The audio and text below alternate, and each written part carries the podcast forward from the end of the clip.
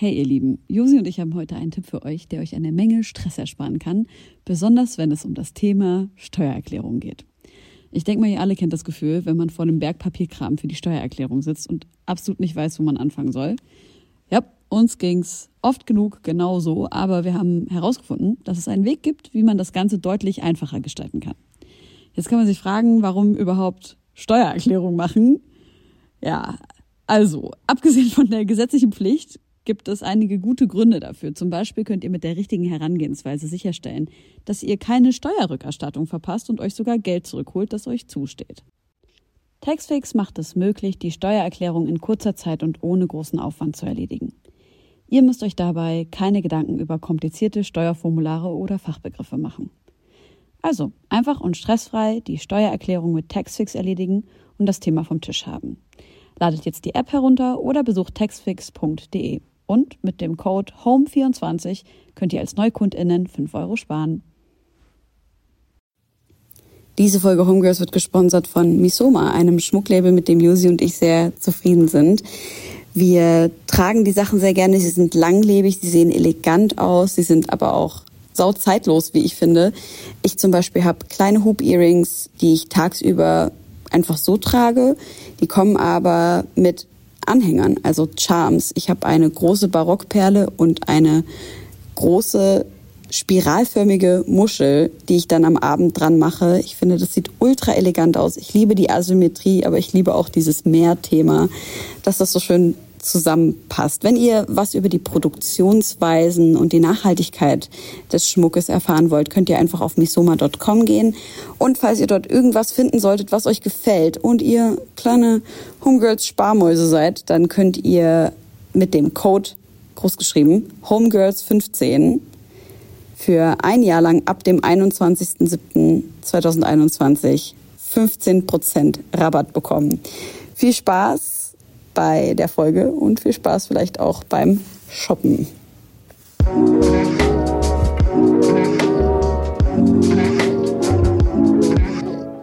Hallo liebe Freunde, hier ist Helene. Josi und ich haben uns besprochen, die heutige Sektion unseres Podcasts namens Was können wir tun? wird diesmal am Anfang ausgestrahlt und nicht am Ende. Und mit ausgestrahlt meine ich, ich erzähle euch jetzt, was wir so tun können aufgrund der aktuellen Situation in Afghanistan haben wir natürlich alle irgendwie das Gefühl von, wir müssen irgendwas tun, wir haben ein Handlungsbedürfnis. Ich möchte euch dazu aufrufen, ähm, an zwei Seiten zu spenden. Nämlich ist das einmal afghanischer-frauenverein.de, an den ihr spenden könnt. Und auf der anderen Seite ist das Visions for Children, die wir auch schon im letzten Jahr mit Homegirls tatkräftig unterstützt haben. Außerdem könnt ihr an eure Abgeordneten schreiben, indem ihr auf kabulluftbrücke.de geht, eure Abgeordneten raussucht, die für euren Bezirk zuständig sind und denen ähm, eine dringliche E-Mail schreibt, die dort äh, auch als Vorlage vorliegt, in der ihr fordert, dass evakuiert wird und Geflüchtete aus Afghanistan aufgenommen werden und diese Abgeordneten doch bitte ein bisschen Druck machen sollen. Sollte hier vor der Sendung gerade Werbung gelaufen sein, dann hat das nichts damit zu tun, dass wir das tatsächlich jetzt gerade davor geschaltet haben. Das ist eine Automatisierung. Bitte nehmt das uns nicht übel. Wir würden in einer Folge wie dieser natürlich eigentlich keine Werbung machen. Gut. Vielen Dank fürs Zuhören, fürs Mitmachen, fürs Mitspenden. Wir spenden natürlich auch als Homegirls geschlossen und ähm, wünschen euch jetzt ganz viel Spaß und vielleicht ein paar Einblicke mit der Folge Homegirls mit Luisa Dellert. Nun, da die Nacht hereingebrochen ist und sich der milchig sanfte Vorhang des Mondes über die Altbauten der Hauptstadt gelegt hat, möchte ich euch einladen. Ermöglicht durch euch höchst selbst, geschätzte Homegirls und Homeboys. Ja, ey, wie soll man einen Podcast beginnen, wenn die Welt in Trümmern liegt? Ich versuch's jetzt einfach mal. Ähm, hallo, wir sind die Homegirls. Ich bin Josi und begrüße drüben im Internet ähm, Helene.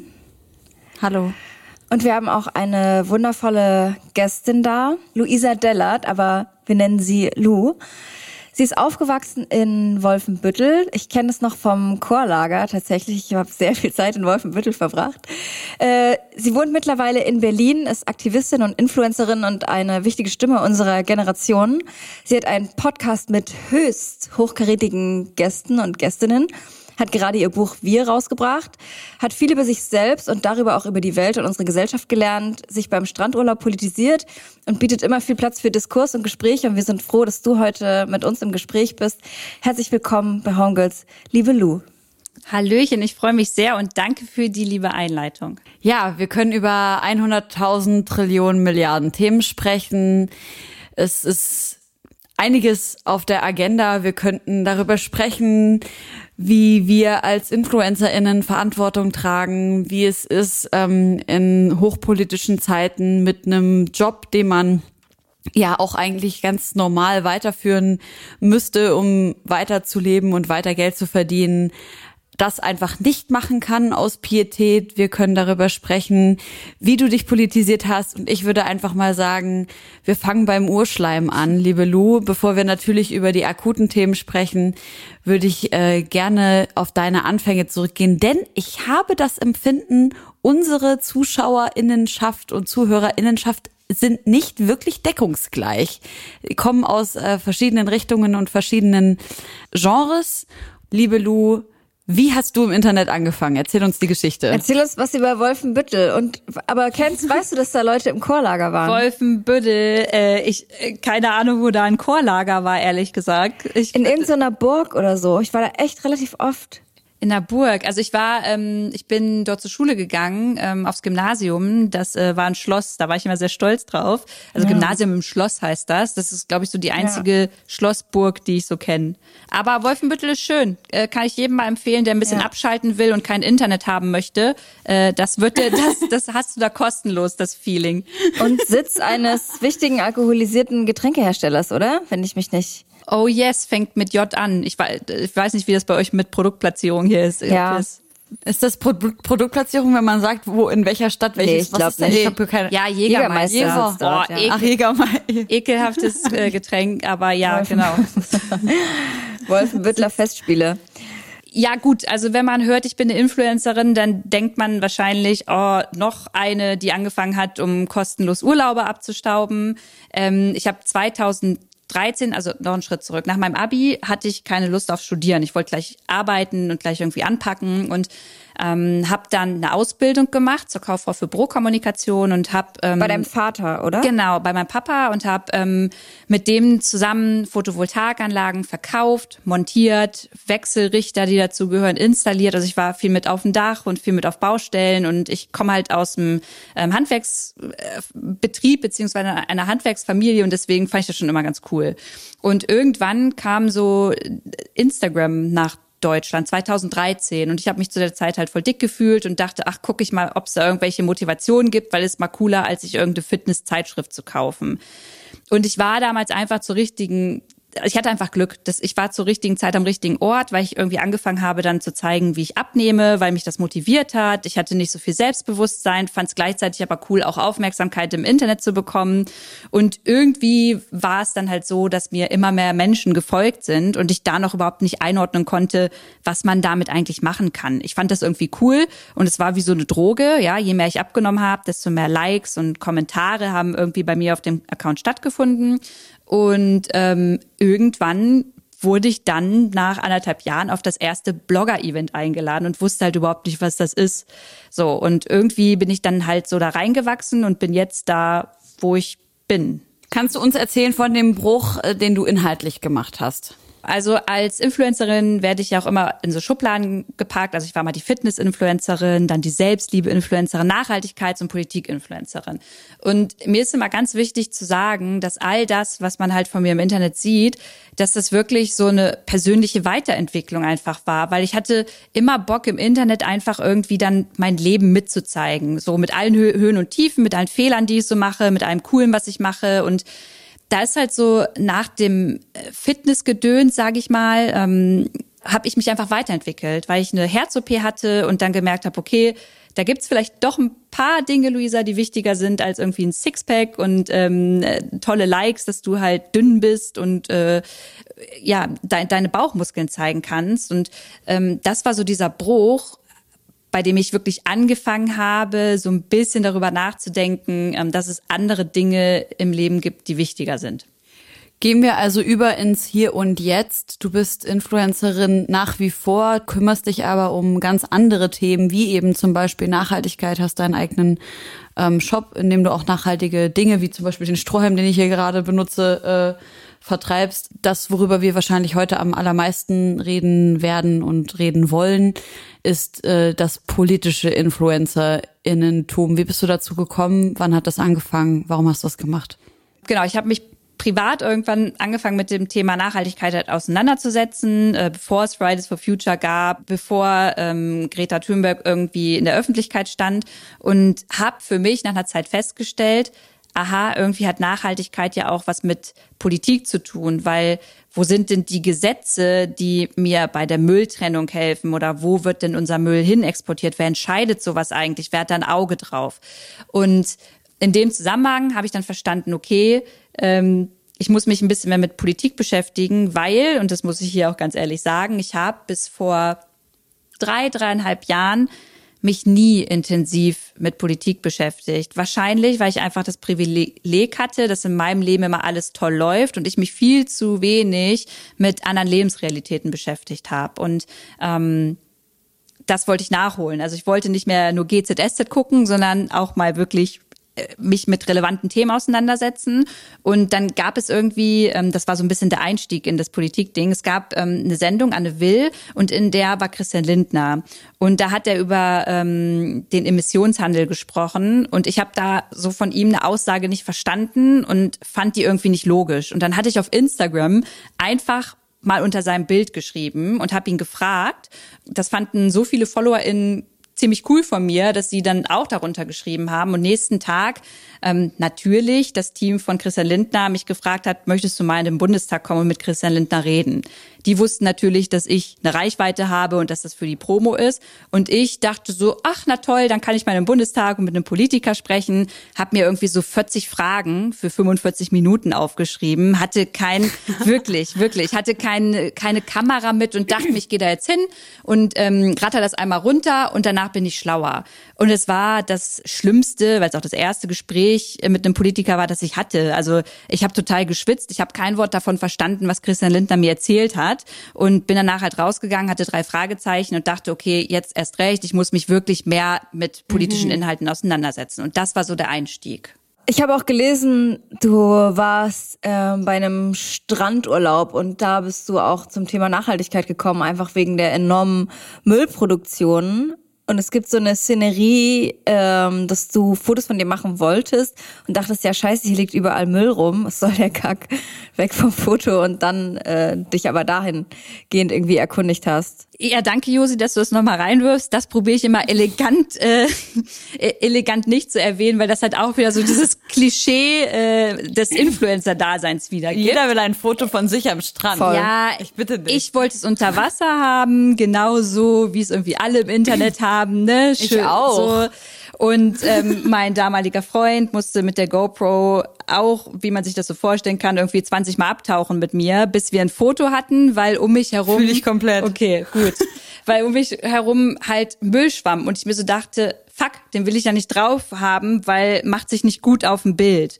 Und das war auch nochmal so ein Moment, wo ich dann im Hotelzimmer war und dachte, okay, Luisa, krass, wie oberflächlich. A, hast du den Müll nicht mit rausgenommen und B, hinterfrag dich doch vielleicht mal, woher der kommt. Und das war eigentlich ganz schön, weil wir dann jeden Tag in der Bucht waren, ähm, hört sich so ein bisschen schnulzig an und dann zusammen immer den Müll rausgesucht haben. Und als oh. ich zu Hause war, ähm, habe ich dann probiert, radikal mein Leben umzustellen, was aber auf Dauer nicht so geklappt hat tatsächlich. Aber ich finde gerade diese Momente sind ja für jemanden, also ich kann das total verstehen, dass du dich auch jetzt erst politisiert hast, weil mir ging das lange ähnlich. Ne? Also man hat natürlich viele Sachen mitbekommen, aber dass ich mich so richtig aktiv damit beschäftigt habe, ähm, das war auch nicht der Fall. Und ich glaube, gerade solche Situationen, so ein Wachruf, ist total hilfreich. Also Dinge, die man wirklich selber erlebt, ne, so realpolitisch, wo man denkt, ach krass, jetzt muss ich was ändern. Deshalb äh, fand ich das eine schöne Story. Ich wollte dich natürlich nicht irgendwie auflaufen lassen damit. Ja, nee, voll. Ich fand's auch einfach nice, wie du einfach schon die komplette Story erzählt hast.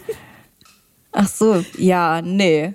Ja, ist doch, finde ich super. Danke, Josi, muss ich nicht mehr so viel machen. Aber ja, du hast ja voll recht. Und es gibt ja vielleicht auch einige hier, die zuhören und halt erst ähm, durch Dinge wie eurem Podcast vielleicht auch sich mit politischen Themen mehr auseinandersetzen. Aber so im Nachhinein denke ich mir so, oh wow, Luisa, du bist so viele Jahre durchs Leben gegangen und hast halt irgendwie echt so ein bisschen so einen Tunnelblick gehabt. Und ähm, klar, im Nachhinein bringt's nichts zu sagen, oh, wie unangenehm, aber ich finde es halt wichtig, die Erkenntnis zu haben, okay, warum habe ich das nicht gemacht? Und das liegt einfach daran, dass ich halt krass privilegiert dann halt auch bin und es auch damals Voll. war. Und ich glaube, mit dem Gedanken, dann jetzt anders durchs Leben zu gehen und es versuchen, besser zu machen, das ist halt so ein wichtiger Ansatz. Und ich wünsche mir halt einfach, dass viele meiner FollowerInnen auf Instagram das vielleicht auch verstehen oder so einen Moment haben. Und damit wäre uns ja dann allen geholfen. Ja, ich meine, wir können ja auch nicht von allen Menschen gleichermaßen erwarten, dass sie gleichermaßen politisiert sind. Und ich glaube, ähm, genau mit diesem Aufhänger können wir übergehen zum akutesten Thema, was uns wahrscheinlich ähm, alle drei gerade scharf und stark beschäftigt. Afghanistan. Die Taliban haben die Macht ergriffen in Afghanistan und Menschen müssen fliehen. Und wir haben heute Mittwoch, den 18. August 2021. Diese Sendung kommt in vier Tagen raus. Was in den nächsten vier Tagen passiert, das wissen wir nicht. Wir sprechen also vom heutigen Wissensstand.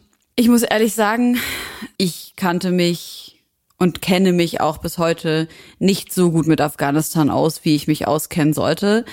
So fühle ich mich aber bei jedem einzelnen Land jedes Mal, wenn etwas passiert und ich das Gefühl habe, wir müssen jetzt sofort alle sehr viel sagen und sehr viel tun. Wie erlebst du das? Wie fühlst du dich gerade in diesem, in dieser Situation? Boah, ich kann das komplett unterschreiben und war erstmal auch so ohnmächtig und dachte, ja, wieder mal siehst du, Luisa, dass du dich viel zu wenig damit bisher beschäftigt hast und erst, wenn es richtig brennt, ähm, das tust. Aber auch das ist ja wichtig und das ist gut, dass, dass man es jetzt macht und sich damit auseinandersetzt. Und mein erster Gedanke jetzt nach den ganzen Tagen war halt wieder so, ey, warum kriegt es unsere Regierung nicht hin, auf Krisensituation angemessen zu reagieren. So und das hat mit ja. einzelnen Menschen und Personen in diesen regierenden äh, Funktionen zu tun und auch mit Strukturen.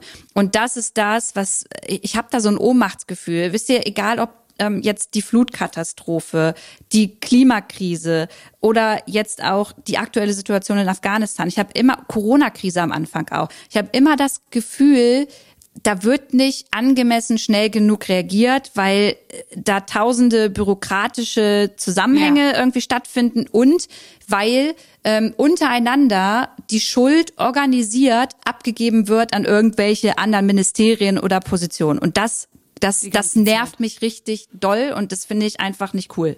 Geht mir auch so. Dieses Gefühl von, es muss einfach mal einer jetzt auf den Tisch hauen oder einer auf den Tisch hauen und sagen, Leute, wir machen jetzt das. Es ist Common Sense, dass das jetzt das Richtige ist, Menschen da rauszuholen.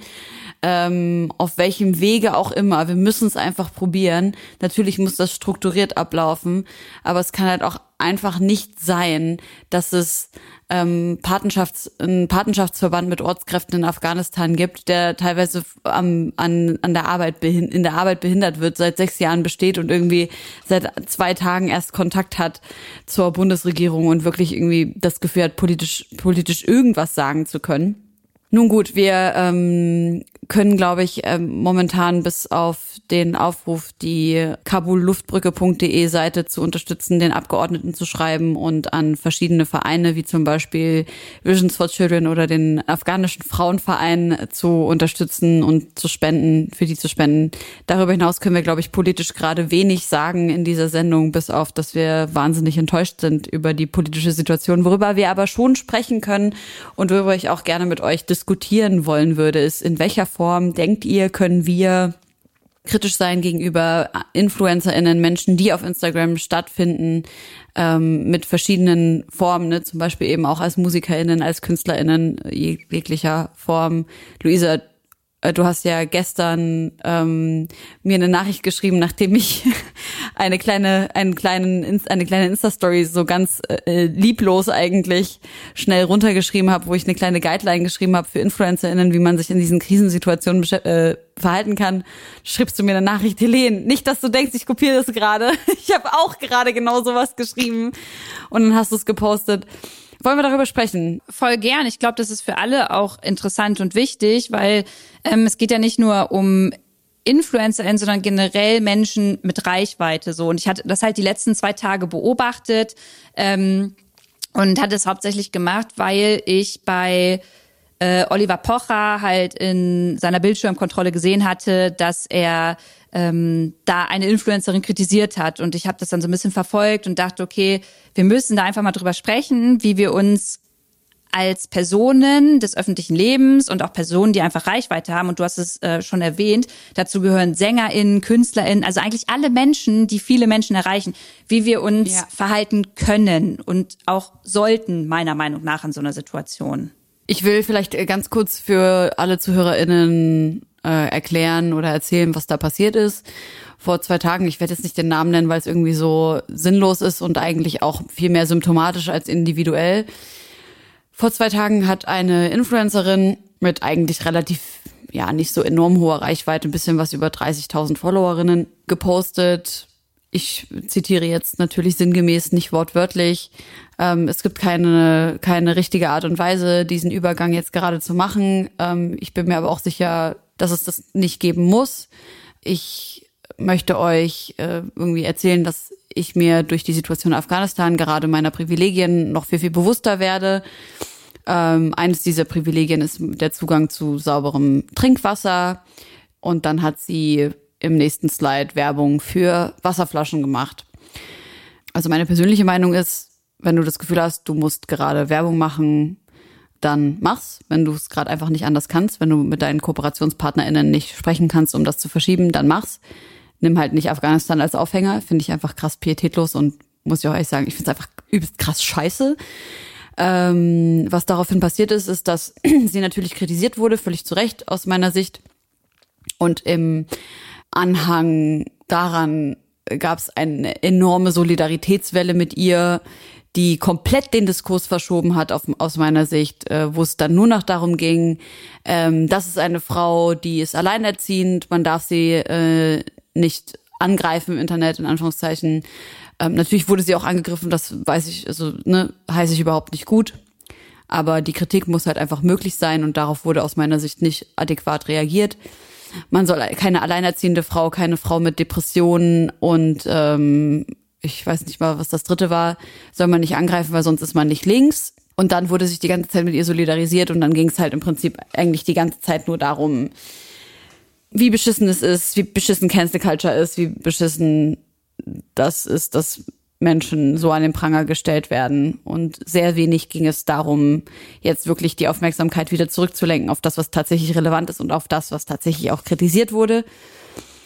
Und das hat so ein bisschen dazu geführt, dass ja sehr, sehr viele InfluencerInnen ähm, und auch generell Menschen mit Reichweite, ich, ich fasse das jetzt einfach mal so ein bisschen zusammen, Leute auf Instagram sich dazu ausgesprochen haben, dass man halt einfach mal paar Tage die Schnauze halten soll wenn man gerade irgendwie nichts Gescheites zu sagen hat. Und äh, diese Erfahrung, sorry für meine sehr ungalante Wortwahl, aber diese Erfahrung habe ich die letzten Jahre immer wieder gemacht, ob das jetzt Hanau war, ob das bei den Flutkatastrophen war, ob das bei individuellen äh, Sachen und Katastrophen war, die passiert sind und Menschen aus deren Umfeldern schlimme Sachen gemacht oder gesagt haben. Ich frage mich, wo kriegen wir dieses Gespür her, dass die Leute einfach merken, Mann, das ist gerade nicht okay. Warum ist es nicht verbreitet? Warum sitzen wir hier zu dritt an einem virtuellen Tisch und sind alle der gleichen Meinung? Das gehört sich nicht. Und andere Leute, die eigentlich auch links sind und die gleichen Sachen propagieren wie wir, auf einmal in eine ganz andere Richtung rennen und sich nur um ihren eigenen Arsch kümmern. Also ich muss dazu sagen, ich habe das nicht mitbekommen. Ähm, ich war sieben Tage gerade auf Tour und habe eigentlich nur die Nachrichten verfolgt, die für mich wichtig schienen, ne? also so Tagesschau und das ganze aktuelle Geschehen in Afghanistan ähm, äh, und habe deshalb Instagram gar nicht äh, verfolgt irgendwie und äh, habe jetzt diesen speziellen Fall auch nicht gesehen. Das Einzige, was ich halt glaube, ist, dass man einen Weg finden muss, zu kritisieren, ohne dass Leute so übelst krass gebasht werden. Voll. Weil, und ich glaube, das ist der einzige Punkt, wie du schon sagst, Kritik muss da sowas von absolut möglich sein, auf einer Ebene, wo jemand auch adäquat reagieren kann und man nicht nur sagt, du bist dumm und halt die Fresse und ne, keine Ahnung. Aber ich finde schon, dass man, in, sorry, aber in so einer Situation, wenn ich sowas sehe, ich denke jetzt mal zurück an die Sache mit Hanau. Da sagt, macht halt irgendeine Person irgendeinen Scheiß, na klar rast dich aus. Und dann sage ich, ey, das ist so eine Scheiße, die du da gemacht hast. Da muss ich mir doch nicht die emotionale Arbeit machen, meine Emotionen irgendwie zu, zu filtern, sondern ich kann einfach einmal schnell raus sagen, ey, das ist scheiße. Und dann muss die Person sich halt selber darum kümmern, sich darüber zu informieren, warum das nicht okay ist oder nicht. Ja, doch, das glaube ich auch. Aber es muss halt einen Weg geben, dass sich jemand adäquat dazu äußern kann. Und ich glaube, wenn ja. es ganz viele Menschen gibt, die mit Drohungen und Beleidigungen in die DMs leiten, dann hat man äh, gar nicht mehr die Möglichkeit, darauf zu reagieren. Dass du natürlich mit deiner, mit deiner Wut deine Nachricht schreibst, das kann ich total nachvollziehen und das finde ich auch äh, richtig. Wir halten fest, Drohungen sind immer scheiße. Ja. Immer.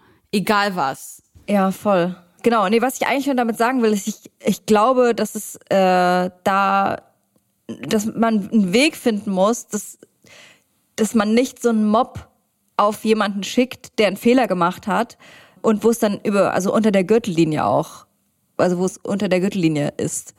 Weißt du, was ich meine? Voll. Luisa. Ja, ich, ich wollte jetzt mal hören, was ihr sagt und ähm, ich stimme euch beiden zu und will nochmal meine Gedanken dazu sagen. Also, ähm, ich habe mir das angeguckt von der Person und ich habe es insofern gefühlt, als dass ich auch schon in Situationen war, in dem mir auch gesagt wurde, dass ich das gerade einfach nicht cool gemacht habe. Und das wurde mir in einer Art und Weise gesagt, in der ich geoutcalled wurde. Ähm, auch in der linken Bubble, in der ich eigentlich denke, hey, wir stehen ja im Großen und Ganzen schon sehr für das Gleiche ein. Ähm, da wurden mir keine Nachrichten geschrieben, sondern ich wurde geoutcalled. Und das hat dann dazu geführt, dass ich ich bin bei sowas immer schnell emotional, weil ich so denke, oh, ich will immer alles richtig machen und wenn ich einen Fehler mache, dann mache ich den wirklich nicht böswillig und ich bin wirklich für Kritik offen und das ist wichtig. Aber wie du halt auch gesagt hast, Josi, dieses öffentliche ähm, ja, an den Pranger stellen ist der falsche Begriff.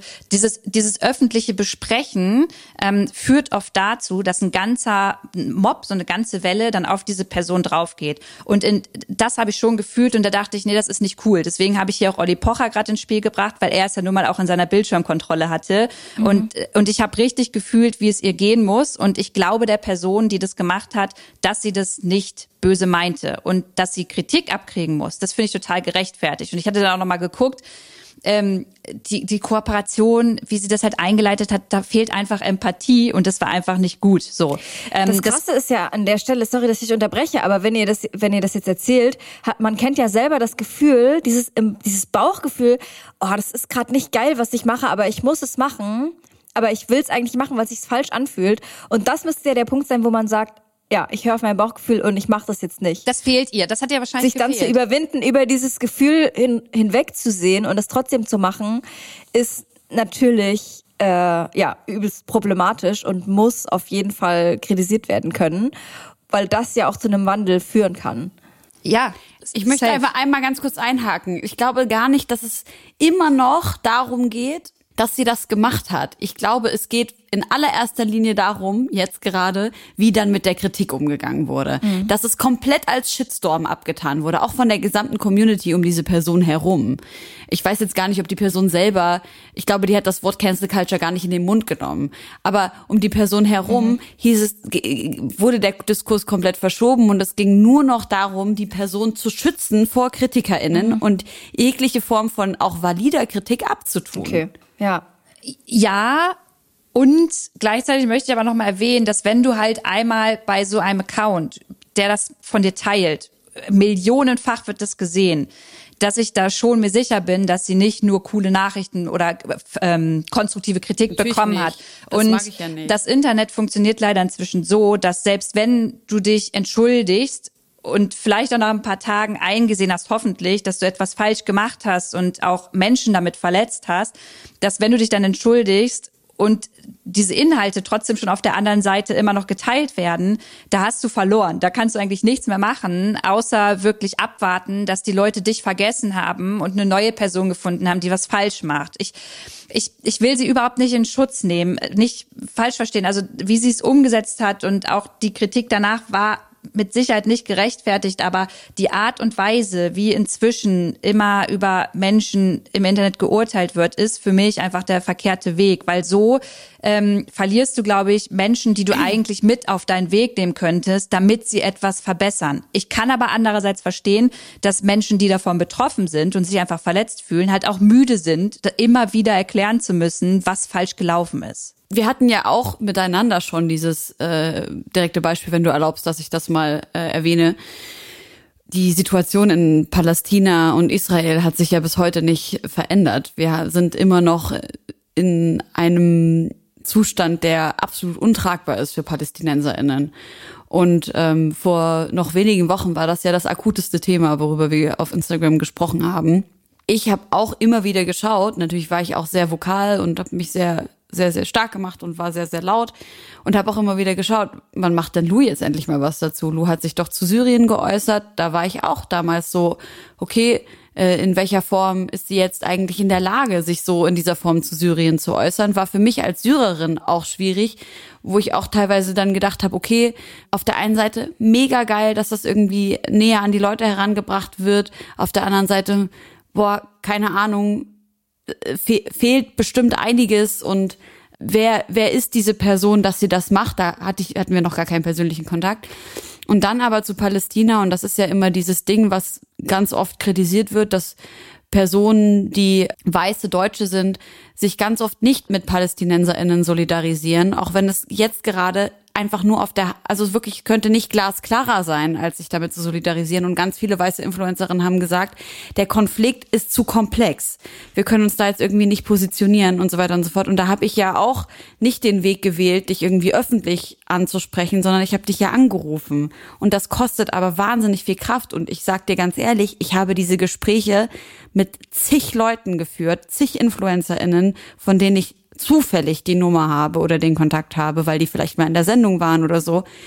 Und ich so viel, ich glaube, ich lüge nicht, wenn ich sage, ich habe im letzten Jahr 50 Stunden Aufklärungsgespräche mit InfluencerInnen geführt, die mich so viel Kraft gekostet haben. Und ich glaube, es wäre sehr viel einfacher, wenn ich einfach sagen würde, guck mal, der, die, bla bla bla, hat immer noch nichts darüber gesagt und das kotzt mich einfach nur an. Und dann würde die Person auch von alleine irgendwann mal auf die Bildungsarbeit kommen. Und ich verstehe voll, was du meinst. Wir haben darüber ja auch geredet.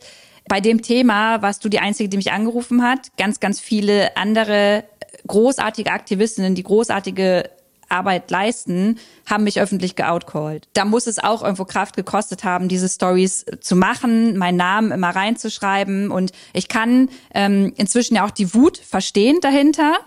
Und gleichzeitig denke ich mir natürlich, ich, ich probiere, verspreche euch, ich probiere ein guter Ally zu sein. Ich probiere wirklich meine Reichweite gut einzusetzen. Als es mit dem äh, Z-Wort durch die Medien ging, ich gebe bei solchen Themen inzwischen super gern meinen Account einfach nur ab, weil ich nicht reden will, sondern andere sprechen lassen möchte.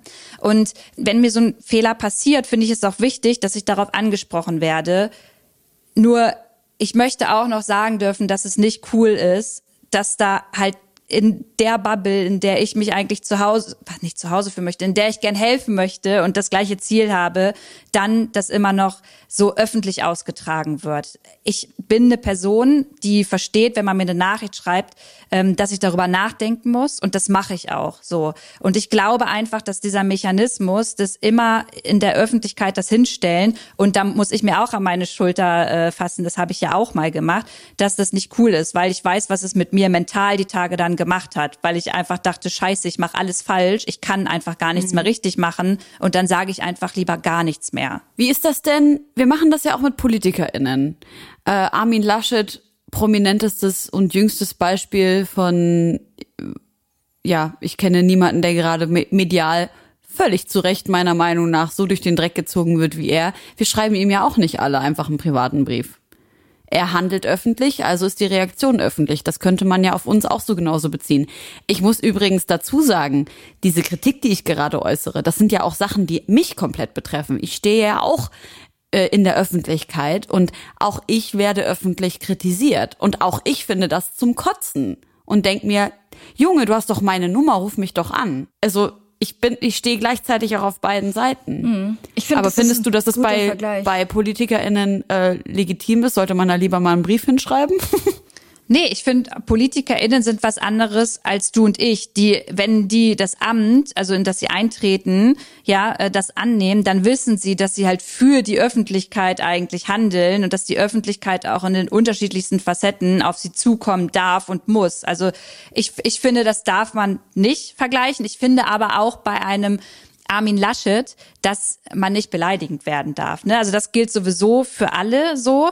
Ähm, aber ich sehe da einen Unterschied bei PolitikerInnen oder, oder bei uns. Also ja, du hast völlig recht. Es war gerade auch ein, also in meinem Kopf hat der Vergleich gerade am Anfang Sinn ergeben, aber ich habe auch letztens eigentlich selber gesagt, ich glaube, das war auch, als das Thema äh, Palästina gerade so wahnsinnig präsent war auf Instagram, dass teilweise Leute mir geschrieben haben, ich entfolge dir jetzt. Und ich mir so dachte, you do you, Alter, du hast mich nicht gewählt, ja, du hast gar keinen Anspruch auf irgendwelche, irgendwelche Vertretung von mir. Ich bin keine Politikerin. Ich muss deine Kommentare nicht stehen lassen. Das ist hier keine, mein, mein Instagram-Account ist keine demokratische Plattform, auf der jeder sagen darf, was er will. Ich entscheide, was da stattfindet und was nicht. Wenn ich finde, deine Meinung ist beleidigend, dann lösche ich deine Meinung. Ähm, ja, wir sind nicht demokratisch gewählt. Wir sind nur, uns wurde nur gefollowt. Ich glaube vor allem auch bei ähm, Armin Laschet zum Beispiel. Es ist ja ein Unterschied, sich zu irgendwas nicht zu äußern, weil man sich gerade nicht sicher ist, wie man mit dem Thema umgeht. Man hat sich nicht genug damit beschäftigt oder whatever. Oder man hat halt einfach eine, ein Hacken voller Skandale in der Öffentlichkeit ja. ähm, praktiziert. Da ist nochmal die Grundlage ja auch nochmal eine ganz andere. Und also eine Frage, die ich mir dann stelle, ist, ist es cool, bei jemandem, der sich immer politisch äußert, dann bei bestimmten Themen immer darauf zu warten, dass sie sich jetzt auch dazu äußert. Also ich habe jetzt gar keine Meinung dazu, aber das, ja. das nimmt ja alle in Schutz, die sich einfach nie öffentlich äußern. Und die, die Problematik ist natürlich dann, dass die Leute sagen, ich habe mich noch nie politisch geäußert, ich halte jetzt auch meine Fresse, um mich nicht angreifbar zu machen. Aber wenn du dich nie politisch geäußert hast und gar keinen Plan hast und nicht die Kapazität, dich damit zu beschäftigen, was ich ein bisschen, ne, dieses, das sage ich immer mit so einem Augenzwinkern, weil viele Menschen haben wirklich keine Kapazität, aber viele Menschen sind halt auch einfach busy InfluencerInnen, die tatsächlich sich diese Kapazitäten freischaufeln könnten. Mhm. Aber dann einfach zu sagen, ich mache jetzt eine Insta-Story und sage, liebe Leute, ich möchte ähm, mich solidarisieren mit Opfern von XYZ. Ich gebe meine Reichweite frei oder ab an und ich halte jetzt zwei Tage mal die Klappe, weil mhm. ich möchte jetzt nicht vom Thema ablenken. Das fände ich völlig ein legitimes Tool. Und man kann sich ja auch noch solidarisieren ohne eine Instagram-Kachel. Das darf man nicht vergessen. Also man kann sich ja auch privat beschäftigen, äh, spenden, solidarisieren. Das muss ja nicht immer auf Instagram geteilt werden. Also man kann es ja muss auch nicht nur geteilt werden, aber ja. auch. Mhm.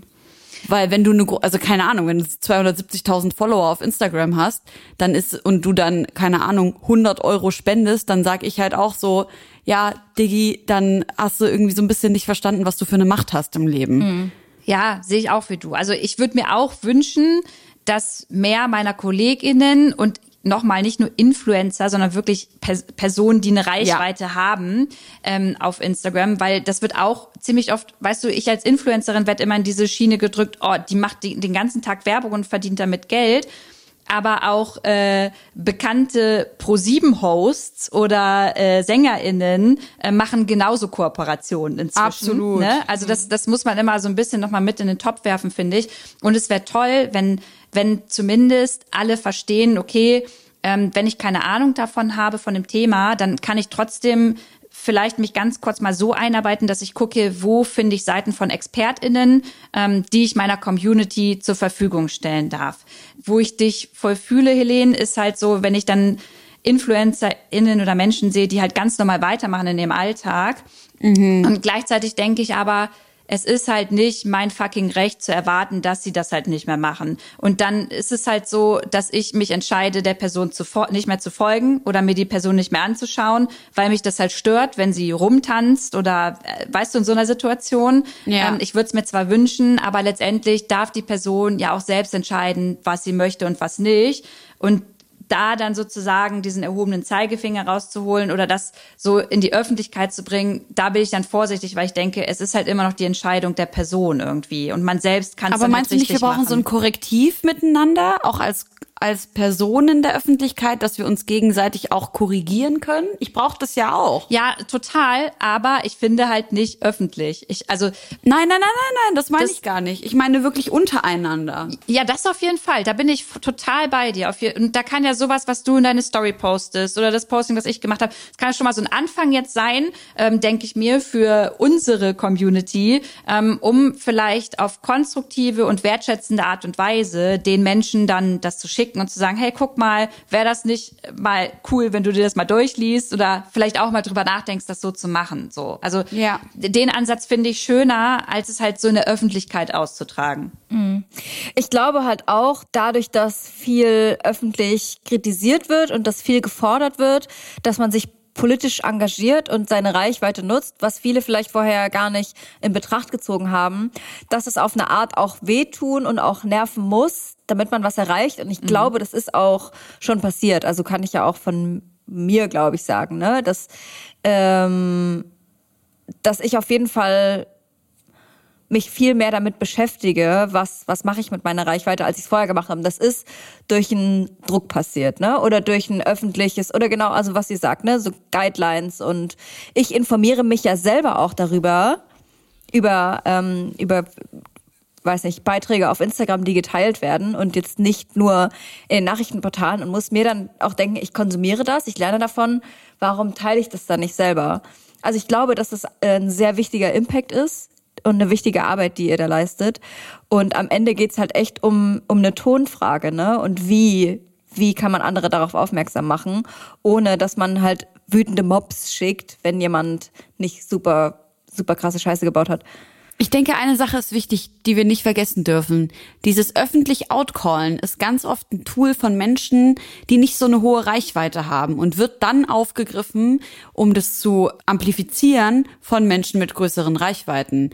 Es ist auch wichtig und das ist auch ein Tool, was Instagram und Twitter hat, was super emanzipatorisch ist, finde ich, dass Menschen mit kleinen Reichweiten und wenig Menschen, die sie, die ihnen folgen, trotzdem eine Macht haben und trotzdem ähm, eine Bühne haben, um ihren, um ihren Gefühlen und ihren Meinungen auch Raum zu geben. Und ich glaube, das ist das, ich sag jetzt mal wirklich, muss jetzt mal so Schande auf mein Haupt, aber wenn mir halt ein kleiner Account mit 15 FollowerInnen eine Kritik schreibt, die so halbherzig hingerotzt ist und auch sauer, dann nehme ich die vielleicht nicht im ersten Blick genauso ernst, wie wenn jetzt jemand mit mehr Followerschaft mir das Gleiche schreibt. Ich spreche jetzt von unkonstruktiver Kritik, ne? Ich spreche jetzt nicht von konstruktiver Kritik, sondern halt von so hingerotzten Sachen.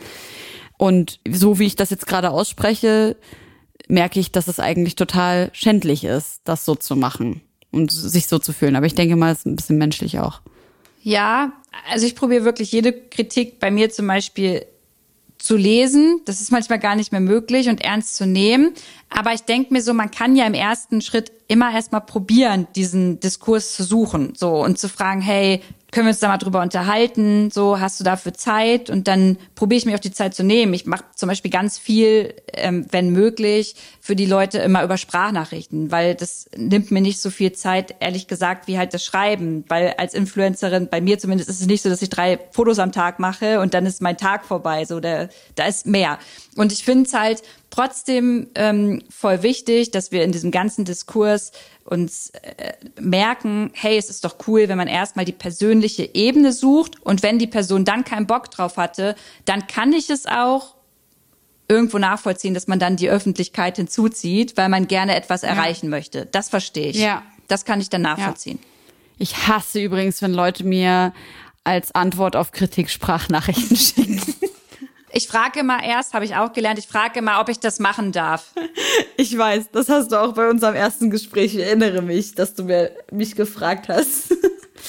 Gehen wir doch mal über äh, zu einem nächsten Thema, nämlich dein neues Buch Wir, weil nicht egal sein darf, was morgen ist. Der Titel klingt auf jeden Fall schon mal so wie ein Titel, der gerade sehr aktuell ist. Erzähl uns doch ein bisschen darüber, was in diesem Buch vorkommt, ähm, worum es in diesem Buch geht und warum es nicht egal sein darf, was morgen ist. Ich frage mich vor allem auch, wie du diese sehr, sehr vielen wichtigen, aktuellen Themenkomplexe vereinen konntest. Mhm.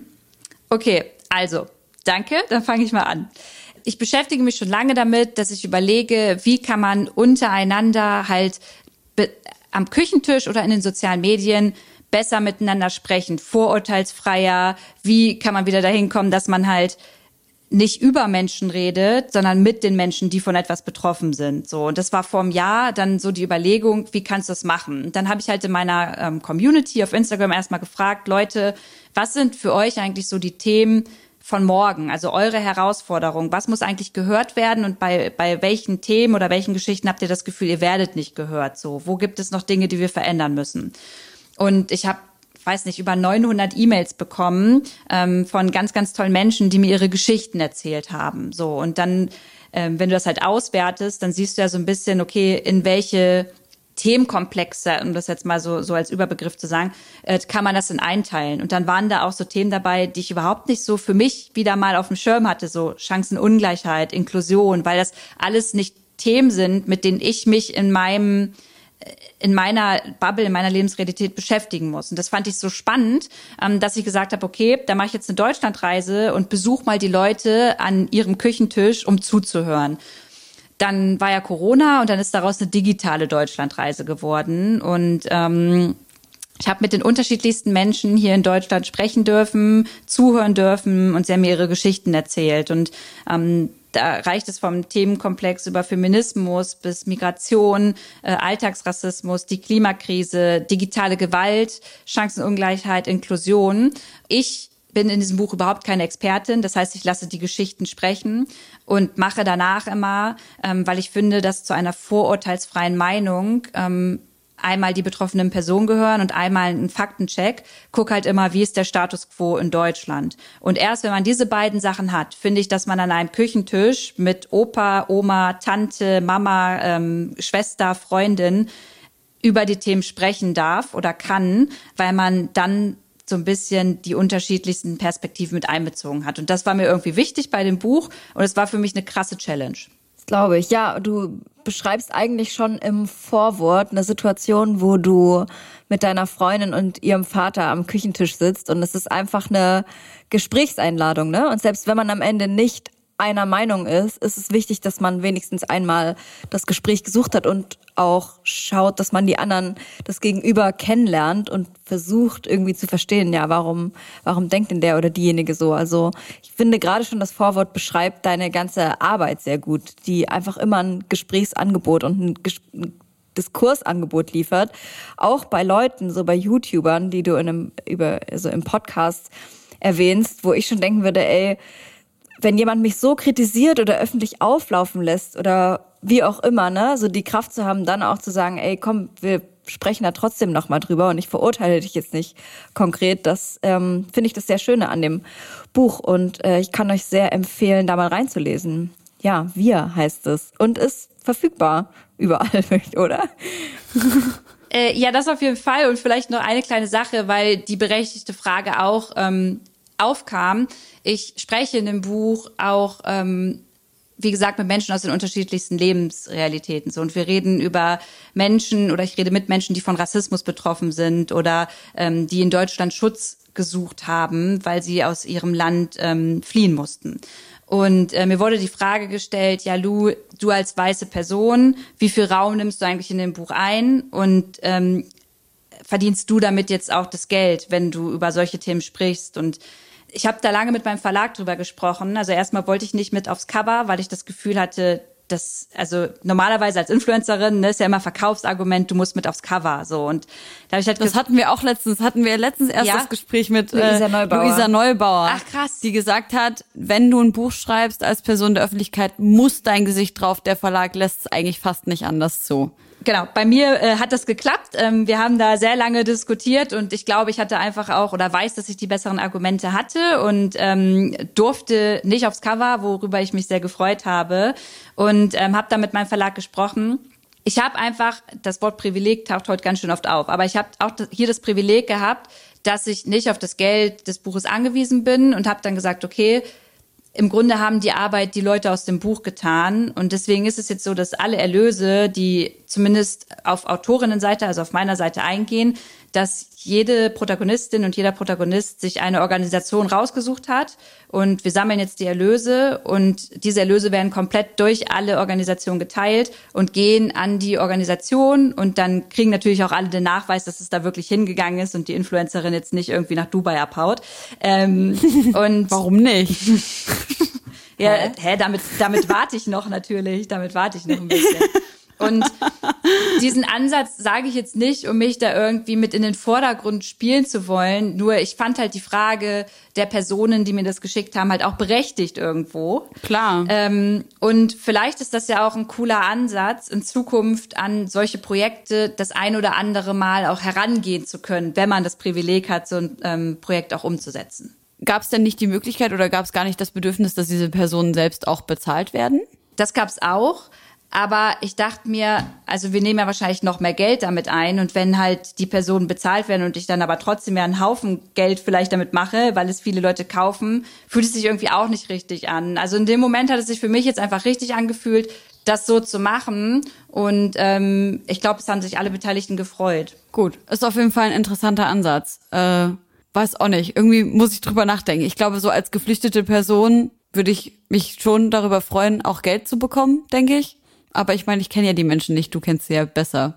Ja, also es war dann letztendlich so für uns, oder, also was heißt für uns? Nee, stimmt, hast du auch recht, aber für mich war so Konsens, hey, dann halt an die Organisation, ähm, die sie erwähnt haben, bei denen sie sagen, dadurch kann es nur besser werden, meine Herausforderung von morgen. Ja. So, und deswegen fand ich das eigentlich ganz cool. Auf jeden Fall auch ein spannender und sicherlich auch berechtigter Ansatz. Voll. Ich kenne auch nicht so viele, die jetzt sagen, äh, ja, ich bringe ein Buch raus und spende alles davon, weil Ja, es ja auch halt viel- auch wahnsinnig viel Arbeit viel Genau, muss auch nicht sein, wollte Ja. ich gerade sagen. Damit, also das ist ja, sowas kann man auch nicht verallgemeinern wieder. Und deswegen kann vielleicht auch nicht von jeder Influencerin und von jedem Menschen, der eine Kooperation umsetzt, ähm, auch verlangt werden, dass man jetzt einen Teil davon spendet, wenn gerade in der Welt ähm, schlimme Dinge passieren. Ne? Also das kann, das kann man halt dann auch wieder nicht von allen verlangen. Aber ich glaube, so eine Ansätze sind einfach wichtig, um vielleicht auch mal drüber nachzudenken, dass man was anders machen kann. Voll. Ich fand noch eine Geschichte schön, die habe ich sowohl im Podcast, ich weiß nicht, ob das die Folge mit Claudia Roth war, die möchte ich auch empfehlen. Die fand ich sehr cool, weil ich das danke. Gefühl hatte, ich lerne wirklich mal eine Persönlichkeit von einer Politikerin kennen, die nicht selbstgesteuert über das eigene Instagram-Profil läuft, sondern da sind Menschen, die sind nahbar und irgendwie habe ich mir da gewünscht, dass ich das von mehreren Politikern und Politikerinnen wüsste, wie sie so auch menschlich drauf sind. Ne? Und ich fand es so krass, wie offen sie auch über ihre, über ihre Arbeit erzählt hat und auf welcher ähm, Ebene ihr miteinander wart. Ich fand es eine sehr gute Folge. Hört euch das an. Lou Klärt heißt der Podcast. Äh, nee, nur Lou Podcast. Nur Lou Podcast. Lou Klärt gab's aber auch, oder? Mhm. Okay. Ähm, genau, und es gab ein, eine Beispiel, ein Beispielsatz zum Thema, ich will das Thema nicht vorwegnehmen, aber da ging es um die Geschichte mit dem Sohn und dem Autounfall und dem Vater. Äh, so ein gesellschaftliches Gedankenexperiment. Und ich bin da selber drauf reingefallen und ich wollte fragen, ob du das vielleicht noch mal ganz kurz erzählen kannst. Also einfach, weil ich selber drauf reingefallen bin und weil ich es interessant finde. Wie bist du darauf gekommen? Und vielleicht kannst du ganz kurz die Geschichte erzählen. Das ist eine Geschichte, die, glaube ich, auch des Öfteren immer an Unis so ein bisschen besprochen wird, wenn es um ähm, geschlechterneutrale Sprache geht. Und da geht es darum, dass ein Papa mit seinem äh, Sohn unterwegs ist und das Auto ist, ähm, ist kaputt und sie bleiben ähm, am Zugübergang stehen und der Zug kommt und der Papa stirbt vor Ort und der Sohn wird ins Krankenhaus gefahren. So und da wartet halt schon ein Chirurgenteam auf den Patienten und ähm, als als alle Chirurgen in den Saal kommen, sagt halt äh, eine der Personen ähm, in dem Raum, ja, ich kann ähm, ich kann den Patienten nicht ähm, nicht operieren, weil es mein Sohn ist. So und dann ist halt die Frage, okay in welchem Verhältnis steht jetzt diese Person aus dem Chirurgenteam zu oder der Chirurg ähm, zu dem Sohn so und dann kann man darüber halt diskutieren und es gibt halt inzwischen, was heißt inzwischen, nicht inzwischen, es gibt halt mehrere Ansätze, das halt aufzulösen. Wie würdet ihr es denn auflösen? Helene, was sagst du? Ich glaube, ich bin gerade ein bisschen bescheuert. Das ist doch, also wenn der Vater gestorben ist, dann gibt's ja die ist jetzt die Frage, ob das, ein, ist, ob das eine weiblich oder eine männlich gelesene Person ist oder was ist die Frage? Ich glaube, ich stehe gerade auf dem Schlauch. Genau, in der Geschichte geht es halt darum, dass der Chirurg den OP-Saal betritt, betritt. Ach so, weil du gesagt hast Chirurgenteam, dachte ich einfach, dass Ach so, jetzt, sorry. Ja, es ist aber auch Also ein das- Chirurgenteam. Genau. Okay. Vom sprachlichen her.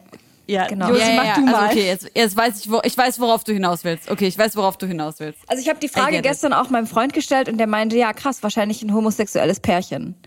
Und genau das ich gleiche hab- habe ich auch gedacht. Und es könnte ja auch sein, ne? Also Ja. nicht, dass es nicht sein könnte. Voll. Mein erster Gedanke war Chirurgenteam. Das ist ja lustig. Ich, ich brauche, ich brauche gendergerechte Sprache nicht. Das ist der Beweis. Das ist der Beweis, dass ich sie aber noch brauche und dass es tief bei mir verankert war, weil ich habe nicht in einer Sekunde dran gedacht, dass bei Chirurgen eine Frau mit gemeint ist. Genau. Ich habe mir gerade tatsächlich viel mehr Frauen als Männer vorgestellt. Scheiße, warum funktioniert das bei dir so gut? Das ist komisch. Ich finde es einfach ein sehr gutes Beispiel, weil man ja auch oft, also ich will jetzt gar nicht dieses Gender-Thema aufmachen. Es war nur ein Beispiel im Podcast und auch im Buch, wo ich ähm, nicht nur zugehört habe, sondern mir selber meine Gedanken darüber gemacht habe und gemerkt habe, wie internalisiert mir auch noch diese, diese Geschlechterrollen, inwiefern die in mir noch drin sind, dass ich da wieder gemerkt habe, ach ja, krass, das ist halt wieder ein Argument dafür, einfach zu gendern und das aufzubrechen und äh, sehe das auch oft bei mir, wenn jetzt von Produzenten gesprochen wird, dass da kaum einer dran denkt, dass da auch ProduzentInnen, Dass du dann dabei bist. genau, Apropos ProduzentInnen, wollen wir mal ein bisschen Musik auf die Playlist packen? yes. Oh, das war die richtige Überleitung. Sehr gut. Smooth, oder? Ich muss ehrlich sagen, es fühlt sich falsch an, irgendwie gerade. Ähm, ich weiß nicht, ich kann es nicht so richtig in Worte fassen. Äh, Aber fühlt es sich falsch an, Musik zu hören? Nee, aber es fühlt sich falsch an, dass wir hier irgendwie so salopp über irgendwas anderes sprechen, als das, was gerade so ultra akut ist. Ähm, und damit meine ich nicht nur Afghanistan, damit meine ich auch Kuba, damit meine ich immer noch Palästina, ich meine Syrien, ich meine Haiti, ich meine Libanon. Ähm, aber äh, ich muss ehrlich sagen, ich habe in den letzten drei Jahren nie so viel Musik gehört wie in den letzten sieben Tagen. Also nicht kumuliert natürlich, sondern so, okay, ihr wisst schon, was ich meine. Ähm, und es, es hilft mir gerade total krass ähm, klarzukommen. Ähm, tatsächlich auch zwischendurch mal schnell einen Kakao zu machen und einfach nur mal fix ein bisschen Musik zu hören. Deswegen bitte eure Musikwünsche. Also, äh, ich habe gelernt, ich darf hier zwei, äh, zwei Songs mitbringen. Und bei dem, Hast du richtig gelernt? Ja, und bei dem einen bin ich mir nicht sicher, ob jetzt alle denken, was hatten die für einen an der Waffel, ob das hier überhaupt in eure Songliste reinpackt. Aber ähm, Tracy Chapman. Ich weiß nicht, ob ihr den Song kennt, äh, Talking About a Revolution. Die Frage ist so geil bei so einem Musikpodcast. Ich weiß nicht, ob wir den Song. Ja, aber wir kennen den Song und ich glaube, Okay, viele super. Leute. Den hätte ich, den hätte ich sehr, sehr gerne auf der Liste, weil ich einmal einfach äh, ihre Stimme so super, super toll finde und gleichzeitig ihre Texte auch so super, super cool. Also ich, ich bin einfach Fan. Und dann hätte ich gerne von, ähm, weil ich ein sehr großes Fangirl bin, von Bosse, den Song, der macht ja immer eher sonst so gute Laune Pop, aber er hat einen Song rausgebracht, ähm, der heißt Paradies. Und äh, den finde ich sehr schön, weil er gesagt hat, wir können nur verändern, was wir uns auch erträumen können. Und in diesem Song wird halt ähm, erträumt, wie eine Gesellschaft aussehen kann, frei von Hass, Rassismus und ähm, ja, anderen Ismen. Und das finde ich sehr schön. Und äh, ja, das sind die beiden Songs, die ich gern drauf hätte. Josi, guck mal, wie ein fucking Profi hat Lo hier gerade einfach genau das gemacht, was wir uns immer wünschen. Songs mitgebracht, erzählt warum, wer die Leute sind, die das performen. Richtig, ich glaube, es hat nie jemand Profis. besser gemacht als du. Wirklich? Ja. Und ich als bin voll der. Musiknoob. Ich habe also wirklich Sehr, sehr gut. super, freue ich mich. Du, das hast du sehr gut gemacht. Äh, Josi, was hast du mitgebracht?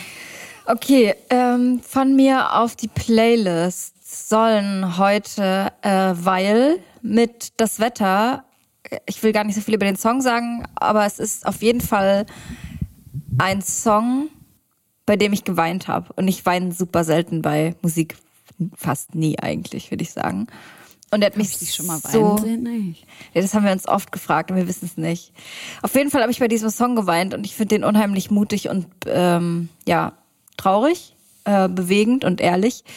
Deshalb der gerne. Dann muss ich auch einfach, ist ein Geheimtipp, Billie Eilish mit Happier Than Ever. Es ist einfach so, ich, ich weiß nicht, dieser rockige Part mit diesem Distortion, dieses übersteuerte, dieses Video, sorry, aber es ist einfach, es ist einfach krass und es darf nicht auf unserer Playlist fehlen.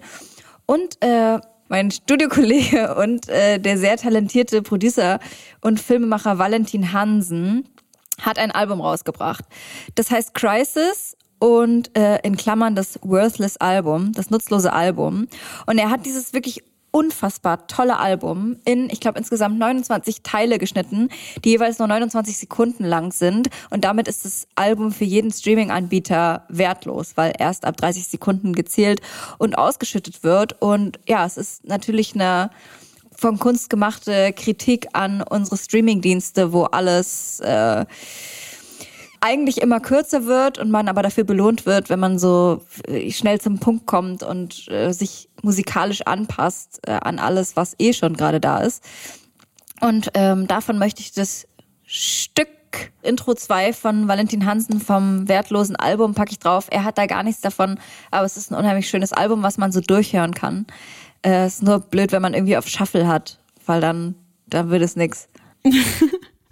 Ein Song, der mich sehr krass durch die letzten Tage getragen hat, ist von einer unfassbar unbekannten Künstlerin.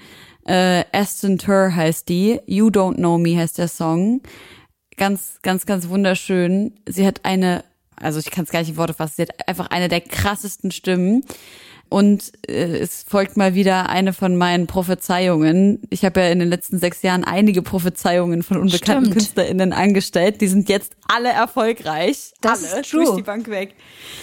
Und Aston Tur ist äh, inshallah die nächste. Ich hoffe es sehr. Sie ist einfach einfach unfassbar. Ich habe sie auch schon an all meine Label-Kontakte geschickt. Sie ist leider nicht in Deutschland, weil sonst äh, hätte sie schon längst einen Vertrag. Aber mal gucken. You Don't Know Me, sehr beruhigend für mich. Ähm, es ist ein Indie-Song, was eigentlich nicht so übelst krass mein Genre ist, aber beruhigt mich gerade sehr und äh, den packe ich zwar nicht auf die Playlist, aber das will ich noch kurz erzählen. Purple Lamborghini von Skrillex und Rick Ross ist gerade mein Trainingssong und der einzige Song, der mich dazu bringt, richtig alles rauslassen zu können, aber es ist auf jeden Fall der falsche Zeitpunkt, so einen Song, so einen, so einen, so einen bösen, miesen Dubstep-Song auf die Ja. Playlist zu packen. Aber ein andermal, ganz sicher. Wenn wir, wenn wir die Voll. große, die große Homegirls Dubstep Party machen, dann, dann kommt der mit Glaubt auf die ihr, Playlist. Dubstep kommt noch mal? Also ich finde Dubstep übelst geil. Ich gehe richtig gern auf Dubstep ab. Aber ich weiß nicht, was meinst du mit kommt noch mal? Ja, wie, keine Ahnung. Also, dass es einfach auch so ein 80s Revival gab und so. Das ist, Ich denke schon, ja. ich, denke, auch, schon. das ist Das sich ja, nochmal das ist ja wirklich einfach ein krass gutes Genre einfach. voll. Passiert ist ja ein geiles Clubgenre. Übelst. Ja, ich denke das auch. Lu, Lu verkauft dann bald in ihrem Shop ähm, so, Sk so Skrillex-CDs. Ja. Auf so Bananenblättern gefertigtes Plastik. Gibt's Safe. das? Und den Rabattcode, den kriegt ihr dann auf Instagram, okay? Ja, so sieht's aus. Ich muss auf jeden Fall nochmal in deinen Shop rein. Ich weiß gar nicht, was du da alles ähm, anbietest. Ja, kannst Das- du sehr gerne. Ist übrigens nicht nur mein Shop. Ich möchte es nur noch mal, das mache ich mit meinen beiden besten Freundinnen zusammen. Also es ist nicht Okay. mein Shop, das ist unser Shop. Nice. Okay, sorry.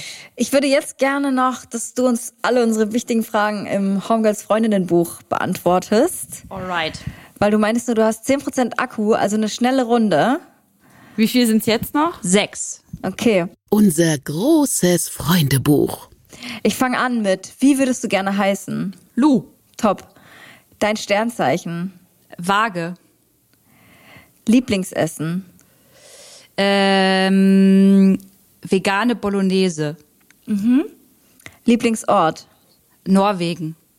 Schön. Warst du nicht irgendwo da mal mit Orcas tauchen oder sowas? Ja. Ja, ja. Alter, wie schön. Ja, Norwegen ist unfassbar schön. Ich mag's da richtig gern und wird da immer wieder hin. Mega. Ich bin dankbar für. Meine Gesundheit und meine, also meine Menschen, die ich an meiner Seite habe und die mich mein ganzes Leben lang hoffentlich begleiten werden. Ich würde gern aufhören mit.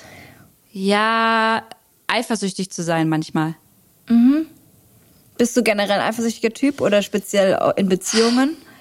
Nee, speziell ja in Beziehungen, aber jetzt nicht nur zu meinem, ähm, nicht bei meinem Freund, sondern eher so, ähm, da ist so eine Unsicherheit, wenn ich zum Beispiel lange nichts von meinen Mädels höre und die zusammen was machen und ich dann nicht dabei war, dann bin ich irgendwie eifersüchtig, dass ich jetzt nicht dabei sein kann und lasse das dann manchmal an der falschen Stelle im falschen Moment an, an den Mädels raus, Ja. was nicht cool ist. Und das ist was, äh, das habe ich letztens zu denen gesagt, daran möchte ich arbeiten. Ich kenne das vor allem als jemand, der weggezogen ist und der Freundinnenkreis bleibt so in der Heimatstadt und man Genau. verpasst irgendwie so viel. Ja. Kann ich, kann ich total nachvollziehen, ja. Ähm, das macht mir Angst. Ist schwierige Frage für eine kurze Antwort. Also ganz ehrlich, alles das, was Helene vorhin am Anfang erwähnt, also generell unsere Zukunft, wie das so weiterläuft, wenn es weiterläuft wie bisher und wenn PolitikerInnen ähm, nicht ehrlicher mit ihrem Handeln werden und nicht auch Konsequenzen stattfinden, dann macht mir das ziemlich Angst. Ja, das beste Tier der Welt, apropos. Äh, Orca und Berner Sennhunde. In fünf Jahren bin ich. Hoffentlich klüger und weiser als jetzt. Vielen Dank. Wir haben eigentlich noch die sehr weirde Rubrik, wo du jemandem eine Frage stellen kannst oder jemand dir noch eine Frage stellen kann. Ähm, wir wollten eigentlich vom Live-Podcast, den wir gemacht haben, der ganz wundervoll war, Fragen mitbringen. Ich habe die jetzt aber gerade nicht hier, unprofessionellerweise. Gibt es jemanden, den du gerne mal was fragen würdest, aber bis jetzt noch nicht die Möglichkeit hattest? Boah, ey, das ist, da- das ist unvorbereitet. Bestimmt, bestimmt gibt es da, äh, also Oder jemand, mit dem du gerne sprechen würdest als Podcast-Gast oder irgendjemand, der auf deiner Wishlist ja, ich würde sehr gerne mit vielen Menschen gern sprechen, hauptsächlich aus der Union, aber ich weiß, dass, kein, dass ich dann nicht ehrliche Antworten drauf bekommen würde. Aber da hätte ich sehr viele Fragen zum Beispiel. Nur Einfach so an Laschet so ein Was zum Fick. Zum ist- Beispiel, ja, Ja. zum Beispiel. Aber das wird nie stattfinden. Ansonsten, ähm, ja, ich, weil ich ja absolutes Fangirl bin, möchte ich unbedingt mit äh, Aki, mit Bosse, äh, sehr gerne mal eine Podcast-Folge aufnehmen. Und an den habe ich bestimmt ganz viele Fragen. Ja, aber das ist doch, das muss doch drin sein. Ich Aki denke als auch. langjähriger Hongers-Fan. Junge, jetzt meld dich mal. Junge, zack, zack jetzt. Okay, ey, vielen Dank dafür. Ähm, wir sind jetzt hier mit dem Freundinnenbuch durch. Äh, wie Helene schon gesagt hat, das ist einfach so eine krasse Diskrepanz, einen Podcast zu machen äh, in Zeiten, wo die Nachrichten so übelst niederschmetternd sind und jeder mit sich selbst beschäftigt ist. Ja, Ich möchte an dieser Stelle eigentlich schon äh, zum Ende unserer Sendung übergehen und ähm, ja enden, wie wir vielleicht angefangen haben oder vielleicht auch nicht. Ein kleiner Appell an unsere Gesellschaft.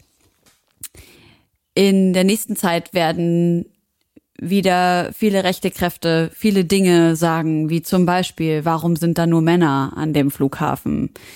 Ähm, warum kommen hier so viele Männer an? Die Antwort auf diese Frage wird niemanden zu, zufriedenstellen. Es, ist, es gibt immer eine logische Antwort darauf, warum da so viele Männer sind. Frauen sind einfach gerade enorm gefährdet.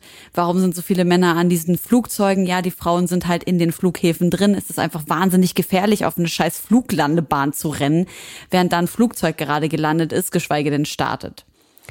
Vor allem, weil die Frauen ja oftmals auch mit kleinen Kindern sind. Man darf auch nicht vergessen, dass um zum Flughafen in Afghanistan in Kabul gerade zu gelangen, man durch ähm, Checkpoints von Taliban durch muss und das nicht gerade das, der, der Ort ist, wo man als Frau gerade sein möchte in Afghanistan. Das ist die eine Sache. Die andere Sache, die dazu führt, dass immer wieder dafür, davon gesprochen wird, warum sind das nur Männer, liegt an dieser Entmenschlichung von muslimischen Männern oder männlich gelesenen Personen in dieser westlichen Welt, in der wir hier leben.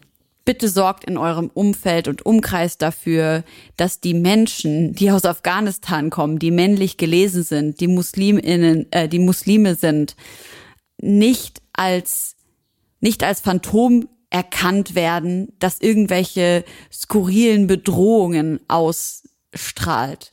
Es ist ganz wichtig, dass wir uns daran erinnern, dass jede einzelne Person ein Individuum ist mit einer eigenen Geschichte, mit traurigen Momenten, mit schönen Momenten, die ähm, ein Kind war, ein Baby war, mal geboren wurde, sprechen gelernt hat, essen gelernt hat. Das sind alles Menschen genauso wie ihr alle, die ihr hier zuhört, Menschen seid, Geschwister habt, Eltern habt, Cousinen und Cousins habt, Freundinnen habt und so weiter und so fort. Genau das, bitte, in jedem Gespräch, haltet das in euren Hinterköpfen und in der kommenden Bundestagswahl. Lasst uns nicht die Fehler machen, die dazu geführt haben, dass jetzt die Menschen, die gerade in der Regierung sitzen, wieder dort sitzen, weiterhin dort sitzen oder ähnliche Menschen dort sitzen. Ich habe so den Piss voll von diesen Pimmeln. Danke fürs Zuhören. Ja, danke für eure Offenheit und euer. Lou hat einen Pen-Drop gemacht. ja, zu Recht. Ey, genau, was du sagst. So, checkt auf jeden Fall, ähm, was wählbar ist und was nicht. Erkundigt euch, informiert euch. Äh, danke, Lou, danke, Helene, dass ihr dabei wart und äh, nicht müde werdet, Kämpfe zu führen. Danke für die schöne Sendung. Ich würde sagen, wir sind am Ende und hören uns in zwei Wochen wieder. Danke, Lu, dass du da warst für deine Zeit. Ja, danke, dass ich mit euch quatschen durfte. Hat mir sehr viel Spaß gemacht. Schön. Uns auch. Das freut uns. Na dann, bis in zwei Wochen. Liebe Leute, denkt an die Sachen, die ich am Anfang gesagt habe. Ich sage es jetzt nochmal. Afghanischer Frauenverein. Ähm, fördert viele verschiedene Aktionen, Schulen, Ausbildungsstätten, Alphabetisierungsprojekte, ähm, Stationen für Gesundheitsversorgung, Gesundheitszentren, Trinkwasserbrunnen, Familienpatenschaften. Ich kann es ewig weitermachen, aber natürlich in erster Linie gerade Nothilfeprojekte, genauso wie Visions for Children, aber das habe ich ja alles am Anfang schon mal gesagt. Ähm, macht euch stark, macht euch aktiv, geht auf kabulluftbrücke.de, schreibt euren Abgeordneten, dass sie jetzt handeln müssen und öffnet eure Herzen, bildet euch weiter. Aber das mit den Herzen, ich glaube, das ist eine Sache, die zu kurz kommt. Öffnet eure mhm. Herzen für das, was in den nächsten ähm, Monaten auch passieren wird. Ähm, ja. Seid empathisch und fühlt mit. Weiß ich, was ich sagen soll. Tschüss. Einfach tschüss. Tschüss. Ciao.